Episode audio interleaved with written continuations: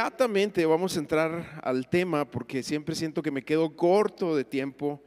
Entonces por eso quiero eh, tratar de entrar directo a eh, eh, la clase y esta serie de enseñanzas en, en, en el alma del hombre, en, el, en nosotros como seres humanos y lo que Dios quiere hacer a través del poder de su palabra en nuestras vidas.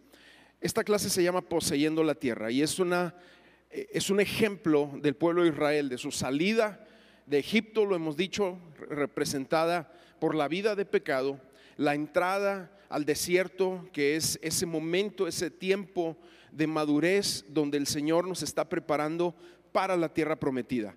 Y la tierra prometida, obviamente, eh, es un, es un ejemplo, es un ejercicio de la salvación en Cristo.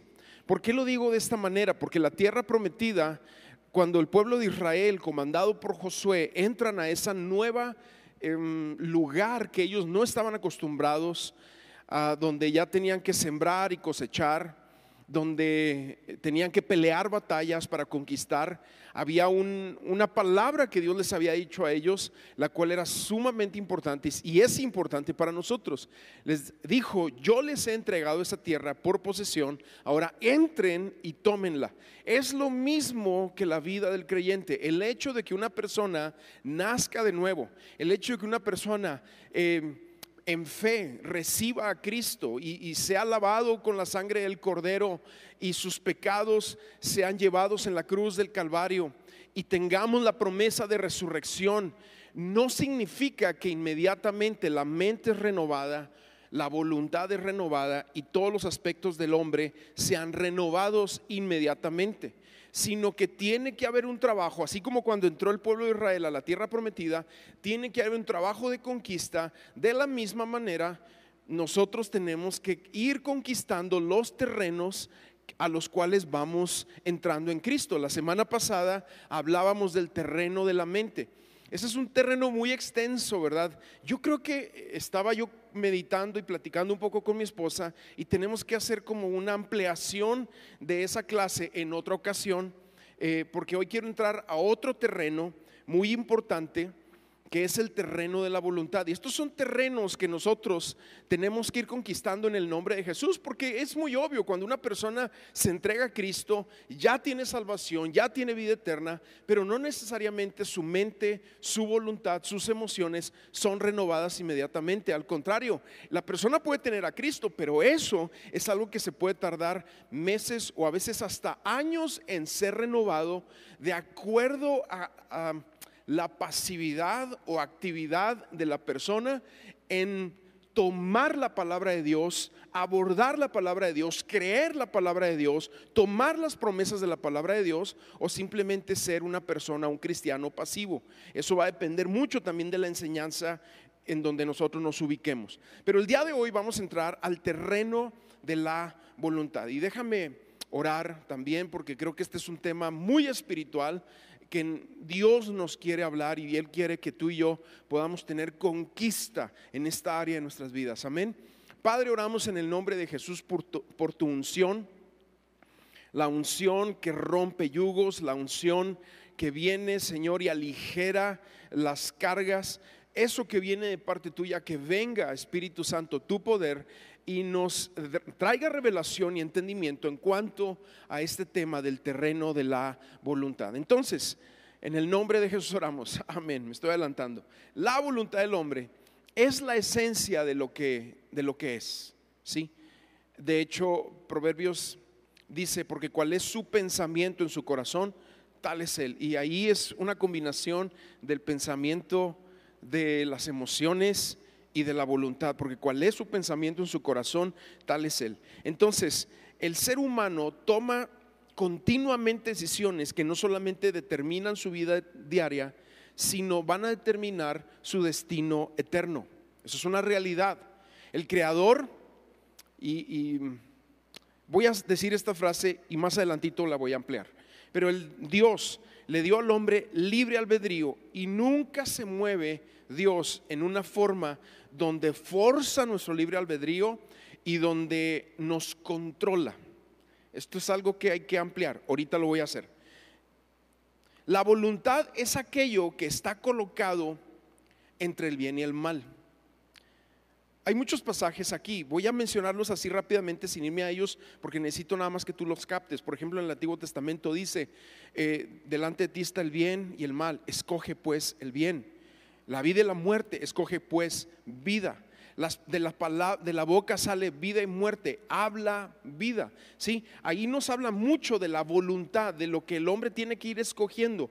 Pero la voluntad es aquello que está colocado en la decisión que el ser humano va a, tomar en cuanto al bien o en cuanto al mal.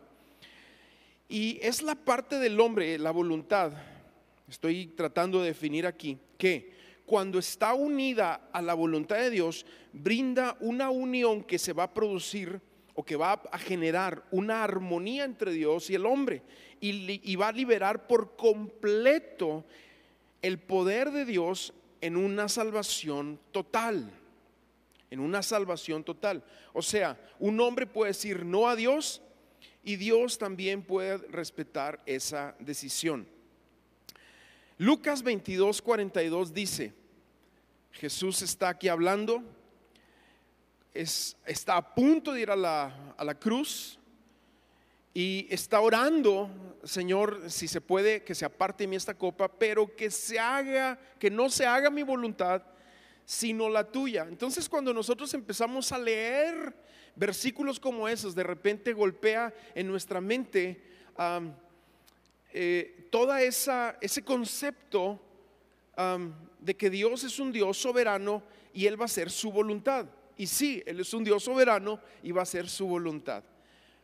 Pero nos quiere mostrar a nosotros y nos ha escogido a nosotros para que caminemos en su voluntad. Ahora, Sigo hablando un poco más y eh, en el camino voy a ir explicando. Nosotros, hablando de la voluntad y definiéndola, nosotros expresamos por medio de nuestras emociones la forma como nos sentimos.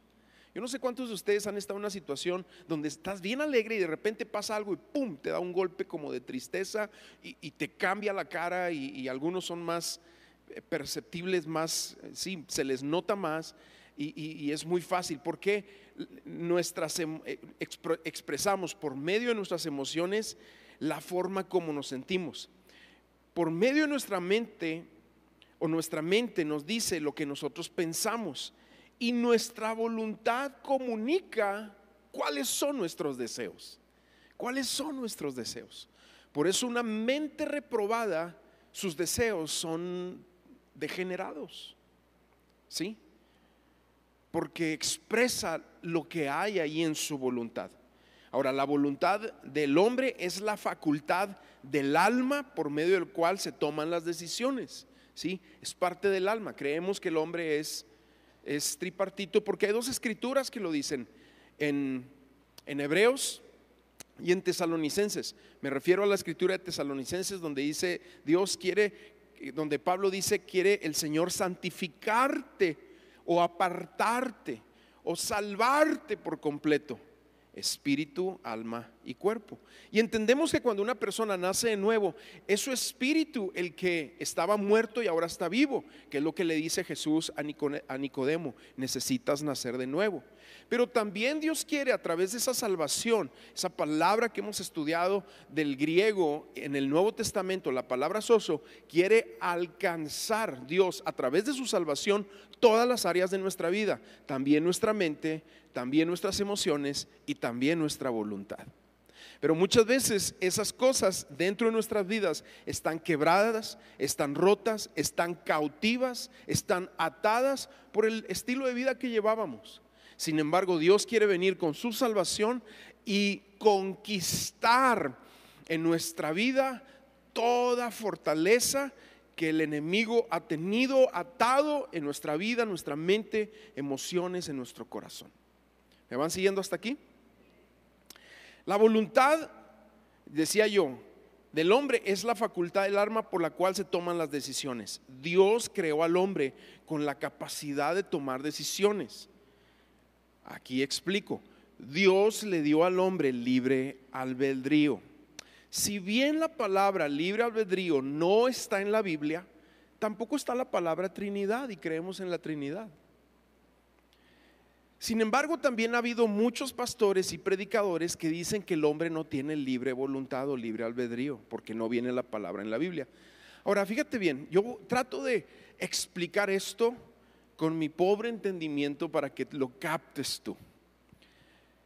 Dios tiene una voluntad porque es un Dios soberano y Él quiere, Él va a hacer su voluntad. El cielo y la tierra pasarán, mis palabras no pasarán.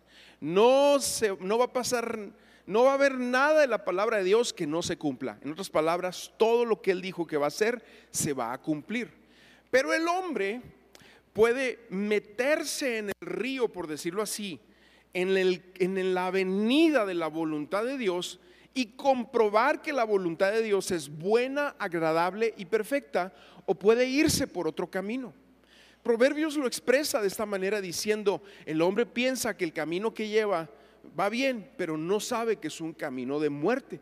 Porque el hombre sí puede tomar sus propias decisiones y el hombre sí puede tomar su voluntad y el hombre le puede decir no a Dios también. Y yo lo diría así, con una pequeña anotación, en ciertos casos. Pero la voluntad, tratando de explicar esto, la voluntad del hombre expresa su propio yo o, expresa a su persona. La elección que el hombre toma, a final de cuentas, va a revelar el carácter que el hombre tiene. Las decisiones que nosotros vamos tomando revelan nuestro carácter.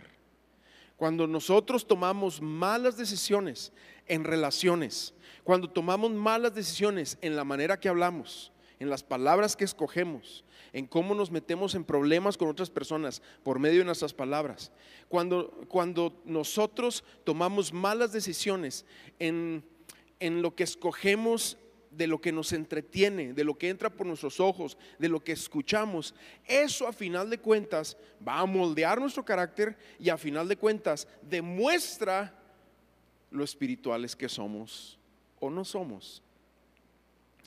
Entonces, la vida espiritual comienza con una elección, ¿sí?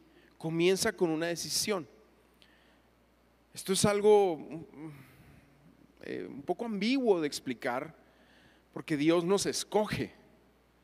Pero el hecho de que Dios nos escoge no significa que Dios aplaste nuestra voluntad. Esto es algo misterioso y a mí me faltan palabras, obviamente, para explicarlo, pero Dios nos escoge, sin embargo ese escogimiento de Dios se expresa en que nuestra voluntad se alinea a Él sin que nuestra voluntad sea atropellada. Medítalo un poquito más tú. ¿sí? No, yo no lo tengo del todo claro tampoco. Pero leyendo la palabra de Dios, vemos que la vida espiritual sí comienza con una elección.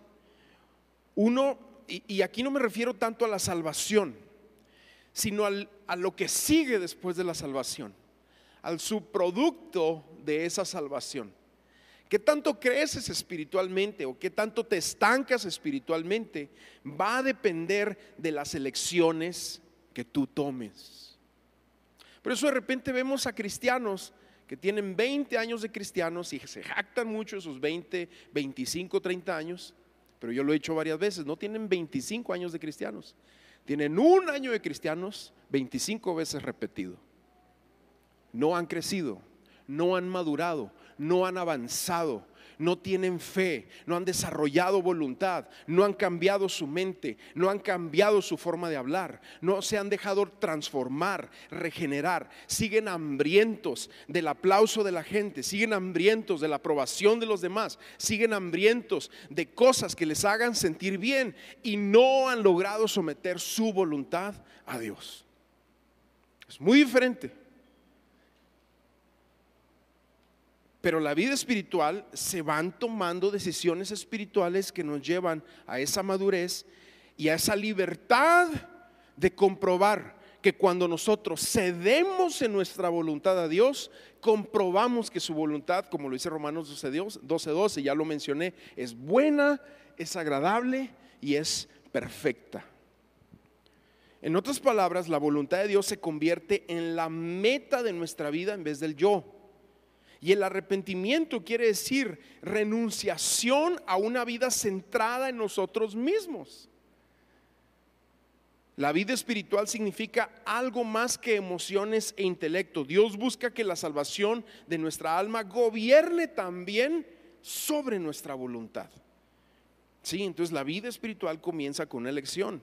Punto número tres, creo que aquí lo están llevando en la pantalla. La unión espiritual se produce cuando la voluntad del hombre se une a la voluntad de Dios. Repito la primera parte de la frase, la unión espiritual. Cuando hablamos de unión espiritual, estamos hablando de lo que Dios hace cuando nos rendimos completamente a Él. Hay una, hay una hay un avance, un primer paso de unión espiritual cuando nacemos de nuevo.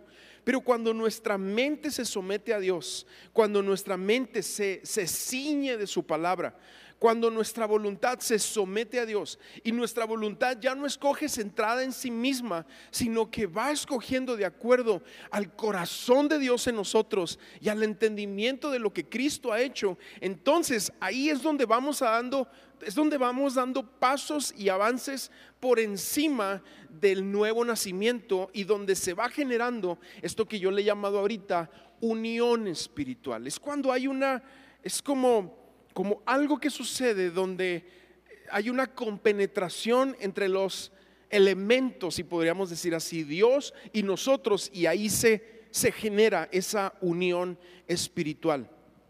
Y el primer resultado de esa unión espiritual es la obediencia. De hecho, la desobediencia significa seguir en nuestra propia voluntad. Pero el segundo resultado de esa unión espiritual es un corazón para Dios. Un corazón para Dios. ¿Y eso qué significa? Una armonía entre la voluntad de Dios y la voluntad del hombre. Como Jesús lo decía, yo no hago nada si antes no veo al Padre que lo hace. Yo no digo nada si no escucho al Padre que primero lo ha dicho. Armonía, hay una armonía. Y ya no es una pelea. Antes era una pelea, ya salvos, ya con Cristo, pero sin haber sometido la voluntad. Es una pelea porque entonces tú estás argumentando, Señor, pero es que no quiero, es que no, no me gusta, es que no, es que yo quiero esto. Y a veces lo expresamos en pequeñas cositas que no nos damos cuenta que tu voluntad no está completamente sometida a la del Señor. A veces son comentarios superficiales, a veces son comentarios que parecen espirituales, pero lo único que están expresando es que tu voluntad no ha sido sometida a la del Señor. Entonces,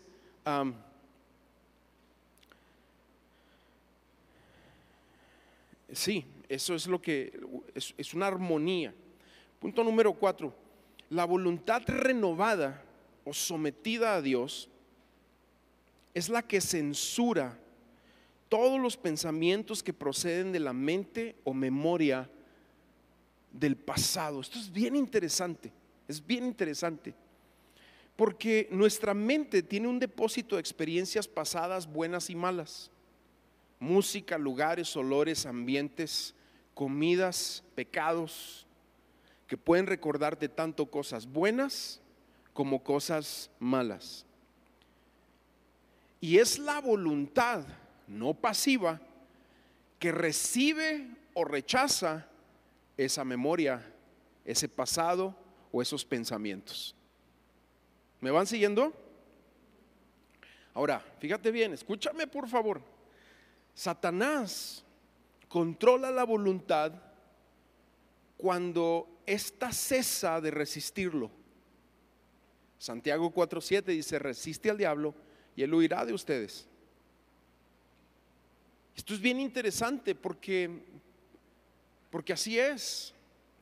El enemigo muchas veces toma aspectos de nuestro pasado o mentiras que se dijeron acerca de ti o cosas que realmente sucedieron y las avienta a tu presente para tratar de que esas mentiras te hagan menguar en tu búsqueda, en tu desempeño, en tu servicio, en tu amor por Dios y en tu amor por tu prójimo. Pero si nosotros no entendemos que se resiste con la voluntad, con la voluntad y a través de la palabra de Dios, Si nosotros no entendemos eso, entonces vamos a tener una voluntad pasiva que va a habitar siempre en el pasado, aunque la persona sea cristiana. Por ejemplo, eh, hay muchos ejemplos que se me ocurren, obviamente, pero alguien que en su vida realmente fue rechazado. ¿sí? Imagínate que, que fue rechazado desde pequeño, desde el vientre de su madre. Imagínate una persona que desde chico fue no nada más rechazado, sino que lo golpearon y le dijeron palabras eh, brutales que formaron su persona, pero un día esa persona rechazada, abandonada, se encuentra con Cristo. ¿Sí? O sea, se encuentra con Cristo.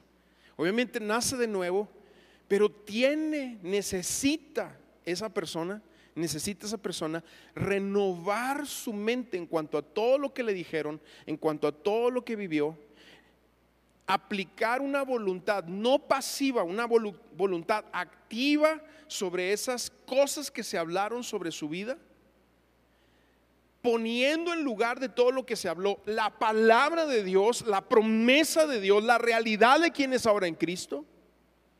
Pero si esa persona no resiste toda la realidad de su pasado a través de la palabra de Dios y aplicando la voluntad activa, ¿qué va a pasar? Esa persona crece, aún tenga 40 años, 50 años, y sea cristiano, seguirá viviendo como un rechazado, que se nota en todo lo que hace.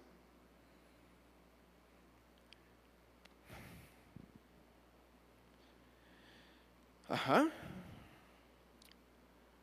Porque el enemigo vendrá con eso, con eso que, que fue su, su pasado, su memoria. Habrá muchos ejemplos. Una persona que desarrolló desde pequeño una, una mente reprobada, una mente degenerada, y se encuentra con Cristo, necesita poner la palabra de Dios en su mente lo que decíamos, hacerla su armadura, usar sus armas, pero no nada más de una forma pasiva, como decir, ya recibí a Cristo. No, no, no, esa persona tiene que hacer un doble trabajo posiblemente en buscar a Dios y de voluntad activa ir rechazando todos esos pensamientos que van a venir y vienen muchas veces en momentos claves. Tú quieres adorar a Dios Tú quieres ayudar a una persona en necesidad. Tú, tú quieres involucrarte en el servicio aquí en la iglesia o quieres ir a un viaje misionero o estás platicando con alguien eh, de Cristo, evangelizándolo, compartiéndole de lo que Dios ha hecho contigo. Y justamente muchas veces ahí es donde viene el enemigo y te dice, hipócrita y todo lo que hiciste y todo lo que hablaste y todo lo que viste y todo lo que tú traes contra, contra esa persona y, contra tu papá o contra tu hijo y eso que te robaste y, y todo eso que anduviste metido. Justo cuando tú estás así tratando, Señor, de adorar en la iglesia, en la adoración, muchas veces viene el enemigo así. Pero ¿qué haces? La voluntad pasiva, ¿qué hace? Se, amedrenta, baja las manos, se agüita, dice yo no soy nadie, sí soy un rechazado, sí soy un degenerado, sí soy un eh, errante, eh, sí soy una persona que está mal, se queda así, pasiva. La voluntad activa, que ha, ah, que, dice, Dios me entregó un campo de lentejas y aunque sea un campito de lentejas, mi mente lo voy a defender, es mío, Dios me lo ha dado. Y entonces se levanta en el nombre de Jesucristo y dice, lárgate Satanás. Pensamientos en el nombre de Jesús y sigues adorando el nombre del Señor. ¿Me van siguiendo?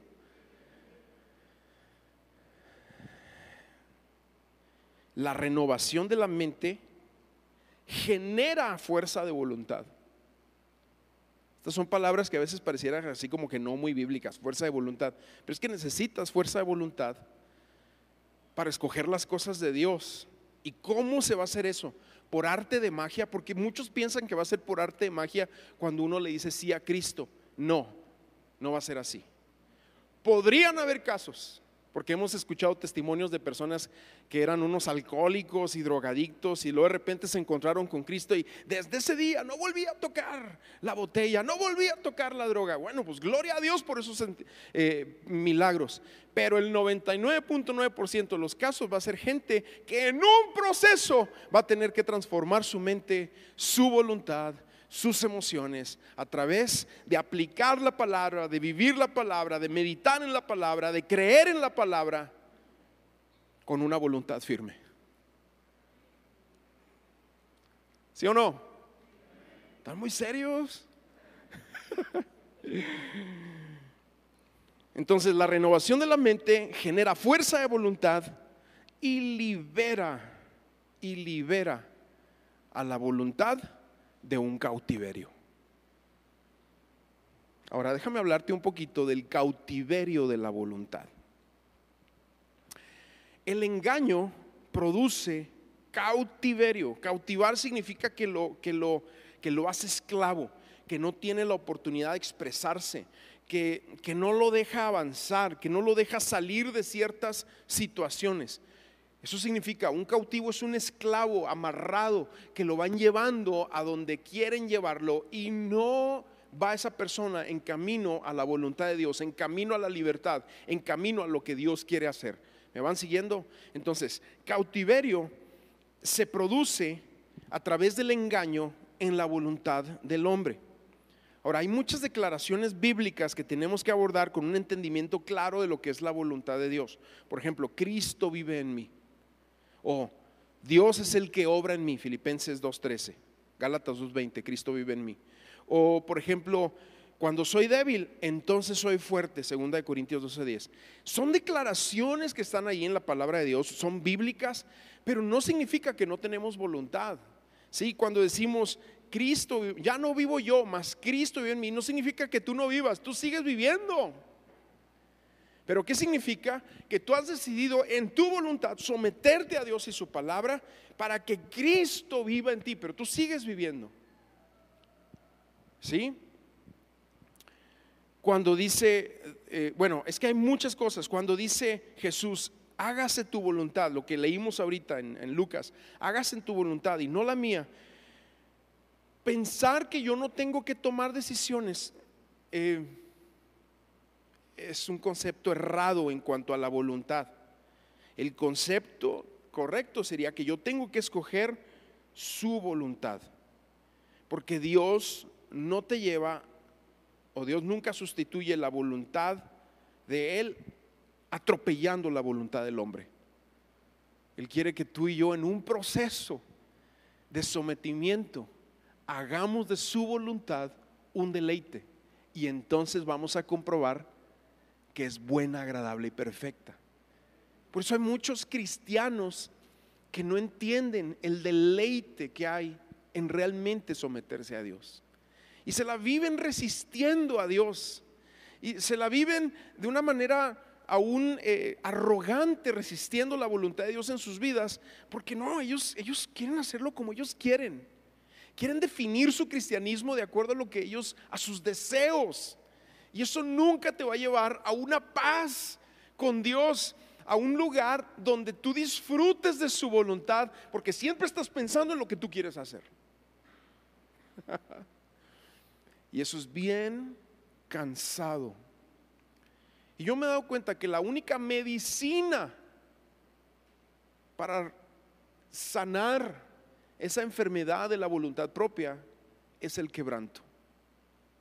El quebranto es el arranque de la autosuficiencia en la vida del que entrega realmente su corazón.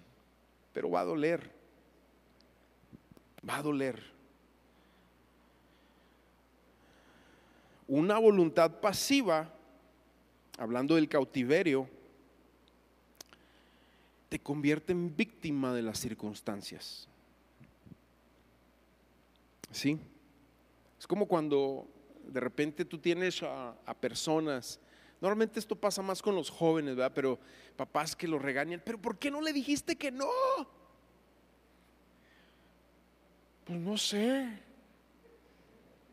Porque es un jovencito, porque tiene una voluntad todavía pasiva porque no ha entendido porque no sabe todavía tomar sus decisiones, porque se siente abrumado cuando le llegan decisiones importantes que tiene que tomar y de repente no sabe decir que no, no sabe decir hazte para allá, no sabes, no sabe ese tipo de cosas. O, o hay otras áreas de su vida que no han sido sanadas y por lo tanto no sabe poner las líneas claras. Pero podemos, podemos decirlo de jovencitos, de adolescentes, de niños en ese sentido cuando te dice o cuando el papá dice, "Pero ¿por qué no le dijiste que no?" Pero ¿qué pasa cuando son creyentes ya de años y siguen teniendo las mismas actitudes adolescentes y no dicen que no a cosas que obviamente son basura? Son piltrafas y despojos espirituales.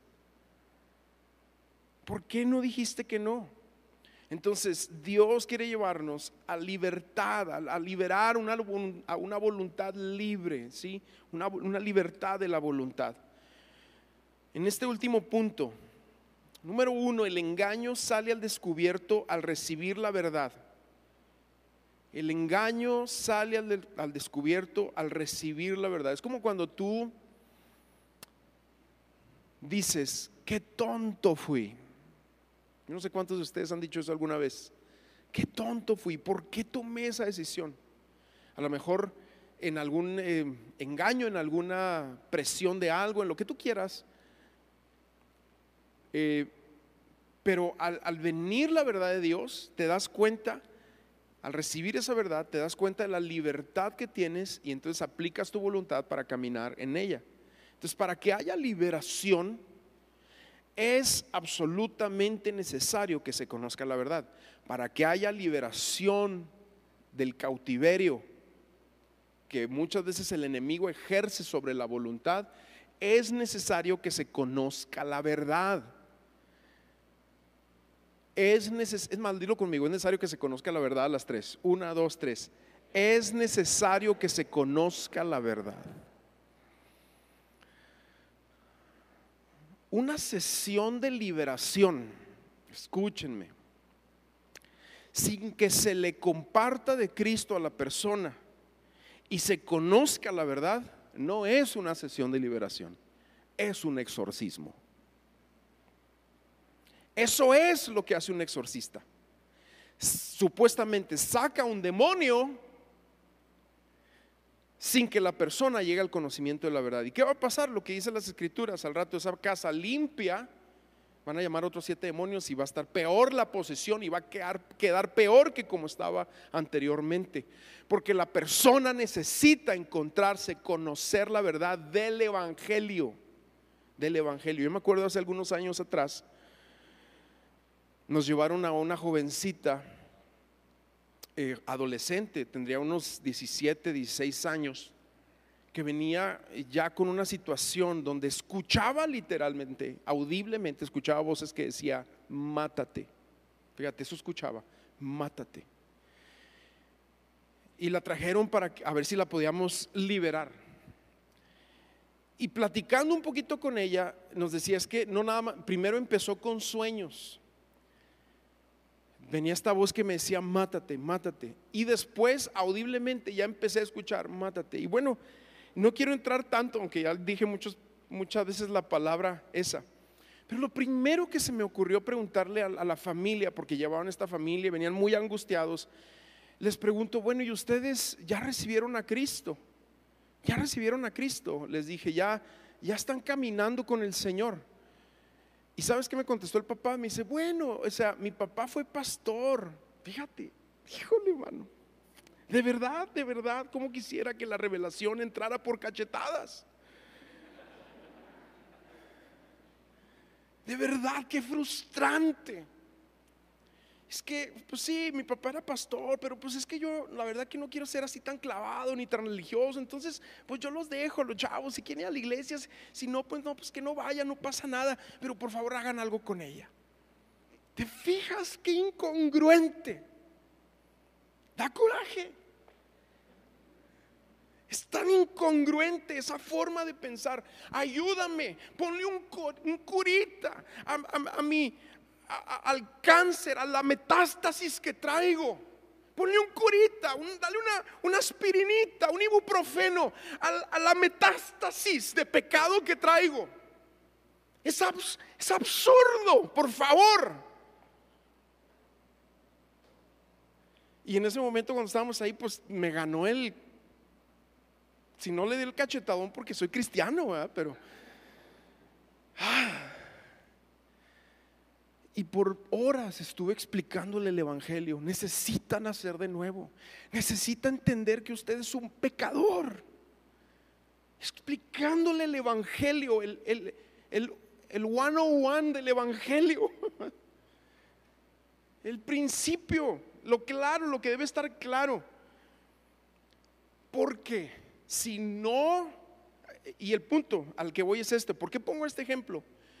Porque el cautiverio de la voluntad en una persona que se ha abierto, por ejemplo, al ocultismo y llega a tal grado donde la mente, los sueños, las emociones quedan cautivas por palabras de muerte, por actividad de muerte en la persona y sí necesita una liberación, pero la principal liberación que necesita es conocer a Cristo, conocer la verdad, tener un encuentro con Cristo y si esas cosas persisten, entonces ahí es donde se tiene que aplicar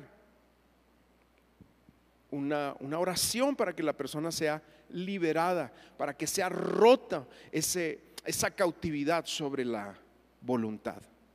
Pero en el caso de esta señorita que yo te estoy diciendo, su voluntad, o sea, porque empezaba a hacerse cosas en el cuerpo,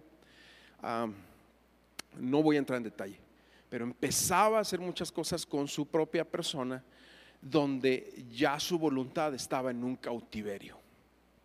Entonces a veces es, ayúdale, exorcícenla. no, lo que necesita es nacer de nuevo, primero.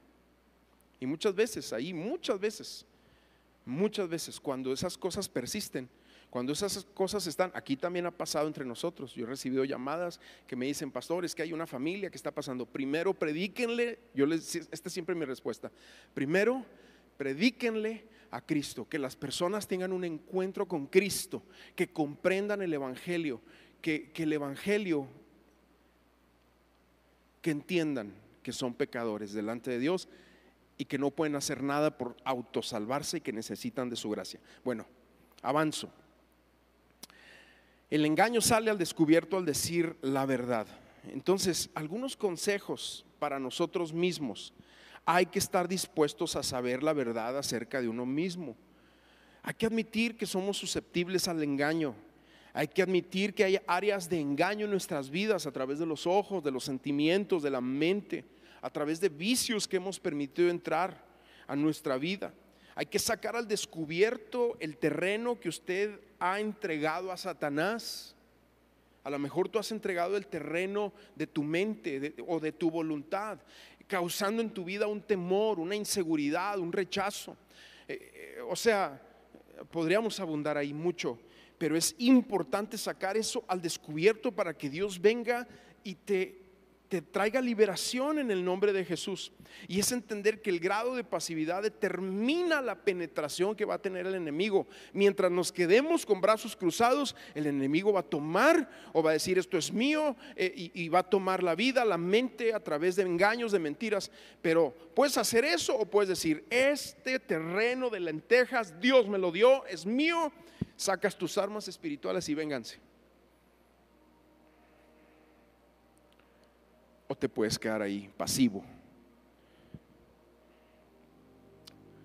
Número dos, al activar la voluntad se rompe la pasividad. Cuando se responde a la voluntad de Dios, se activa la voluntad. La voluntad se empodera. Estoy tratando de encontrar palabras. Se empodera, se energiza, se, se, eh, se hace fuerte por medio de la fe porque la fe siempre es activa. Y la voluntad se fortalece por medio de la verdad por medio de la palabra de Dios. Bueno, número tres, hay que ejercitar nuestra voluntad tomando decisiones correctas, ¿sí? Hay que, tomar la decisión de creer la palabra de Dios, de romper con la duda, de romper con la incredulidad de nuestras vidas. Tenemos que estar dispuestos a tomar decisiones aunque de repente puedas parecer como agresivo en las decisiones que estás tomando, etcétera, pero toma las decisiones ah, hacia el avance de, que seas libre si hay algún área en tu vida donde hay un cautiverio de la voluntad, si hay algún hábito en tu vida que no puedes romper. Si hay un área en tu vida que es constante, constante, de pensamiento, de acto, si es algo que constantemente está ahí, es porque necesitas que sea rota. O sea, a lo mejor hay un área en ti donde, donde hay cautiverio, siempre caes en lo mismo. Y no te estoy hablando eh, de una manera como para que tú hagas una revisión y digas, ah, es que yo siempre, pues de repente a lo mejor el pensamiento de rechazo viene. No, yo no te estoy diciendo eso, es muy evidente cuando hay algo en nuestras vidas, es muy evidente, porque cuando, es, cuando hay algo que está ahí, Ah, aplicado en nuestras vidas, cautivando nuestra voluntad, eso interrumpe tus relaciones, eso interrumpe tu servicio a Dios, eso interrumpe tu caminar espiritual. Yo no estoy hablando de la concupiscencia y de cosas en las que tú caes o pecas ah, de vez en cuando. Yo no estoy hablando de eso, lo cual tiene que ser tratado, pero principalmente eso se, se libera de una forma muy sencilla, simplemente al tomar la palabra de Dios. Yo te estoy hablando de cuestiones en la voluntad donde ya interrumpen tu vida, tu vida normal, tu vida social, tu vida como creyente.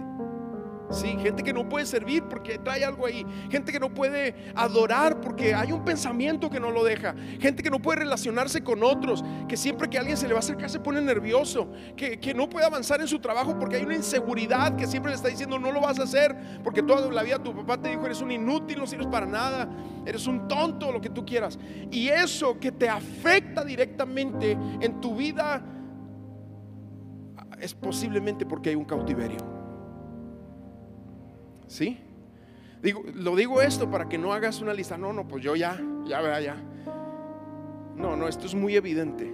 Es muy evidente. Algunos de ustedes simplemente necesitan meterse más en la palabra y ya. Hacer de la palabra un deleite y ya. Pero hay otras ocasiones donde sí hay un cautiverio. Pero toma decisiones, ¿sí? Eh, acepta responsabilidad. Eh, da cuentas bueno, por último, resiste al diablo, ¿sí? Ya lo leímos, Santiago, eh, el pasaje ya lo leímos. Resístelo, oponte a él. No lo dejes gobernar. Recupera el terreno perdido. Recupera el terreno perdido. Trabaja activamente con Dios y usa de todas y cada una de las armas que Dios te ha dado para recuperar lo perdido. A veces es simple y sencillamente volver a orar, volver a hacer algo ahí en tu vida. Y la libertad está garantizada cuando la voluntad está en control del espíritu, del alma y, del, y del, de nuestro cuerpo. Vamos a orar, vamos a orar. Ponte de pie donde estás. Vamos a, a terminar en oración.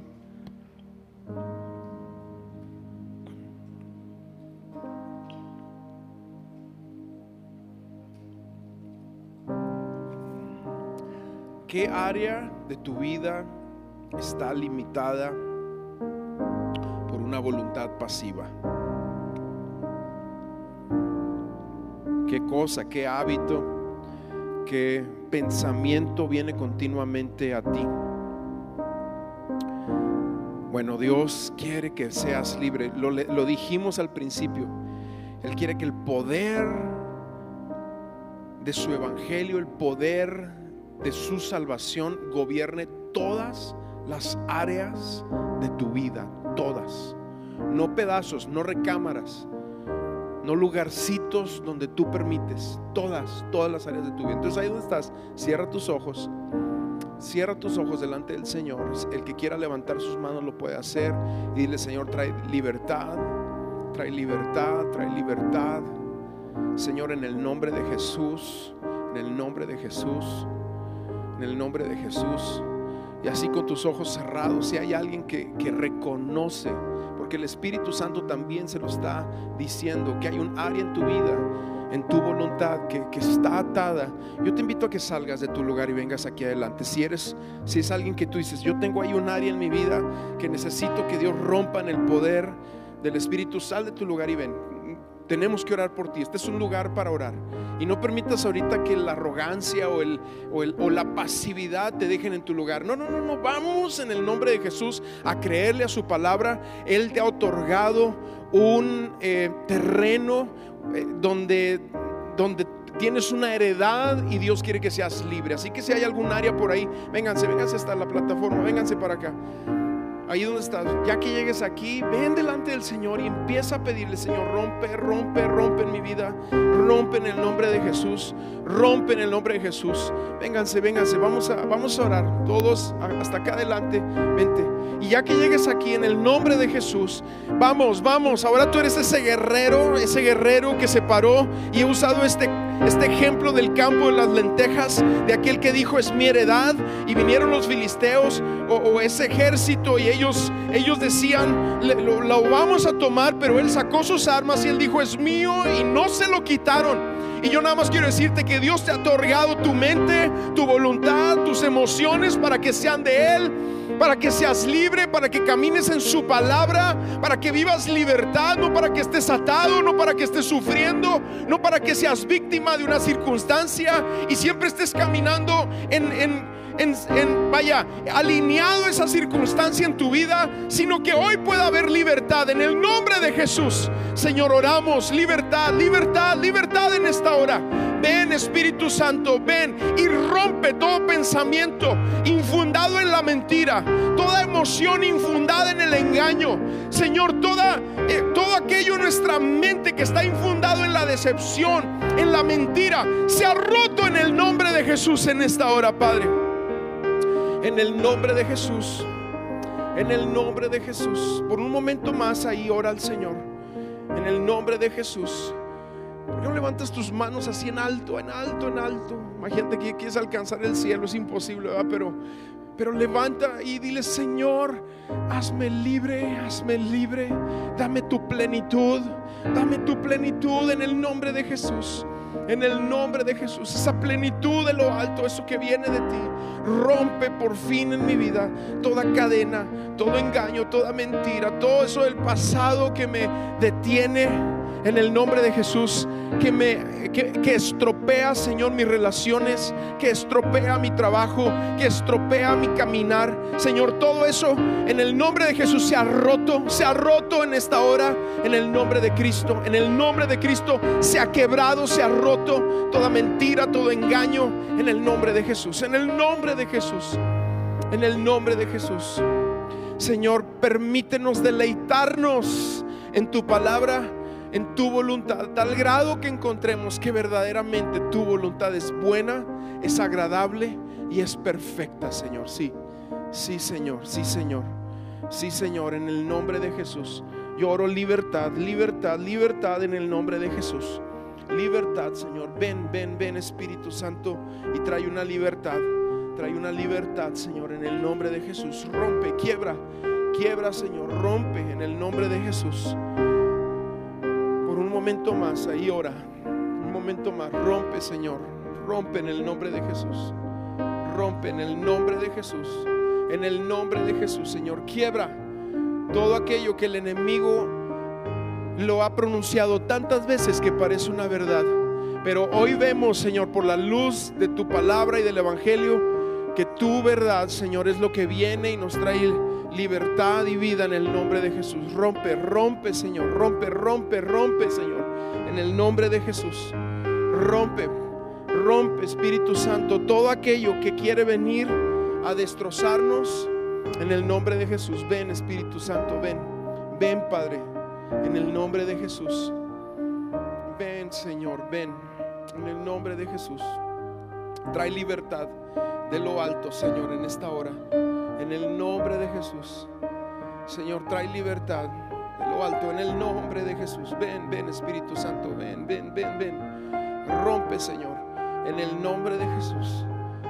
Señor, quiebra, quiebra todas esas mentiras, todas esas fortalezas que sean en el nombre de Jesús. Todo lo que se ha levantado, Señor, en el nombre de Jesús se ha roto, se ha quebrado. En el nombre de Cristo, Padre. Ven, ven Espíritu Santo. En el nombre de Jesús. Yo no sé si podamos cantar así rápidamente lo último que estábamos cantando ahorita. No sé si hay alguien aquí. A ver. Me encantó porque estábamos cantando al final. Yo estaba roto, algo así decía, ¿no? Se me van las melodías, Chihuahua. Pero tú te vas a acordar. Amén, amén. Pero me amaste así, tu gracia me alcanzó, mi pecado. Levanta tus manos y declara eso de nuevo.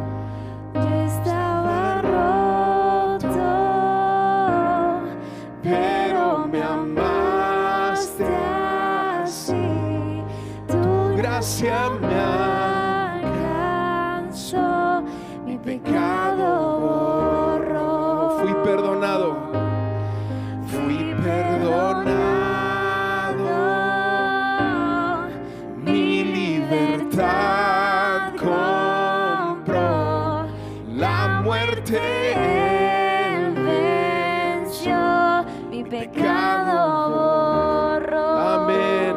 Dale un aplauso a Jesús. Wow, Él es digno, Él es digno. Amén, Señor, sí. Amén.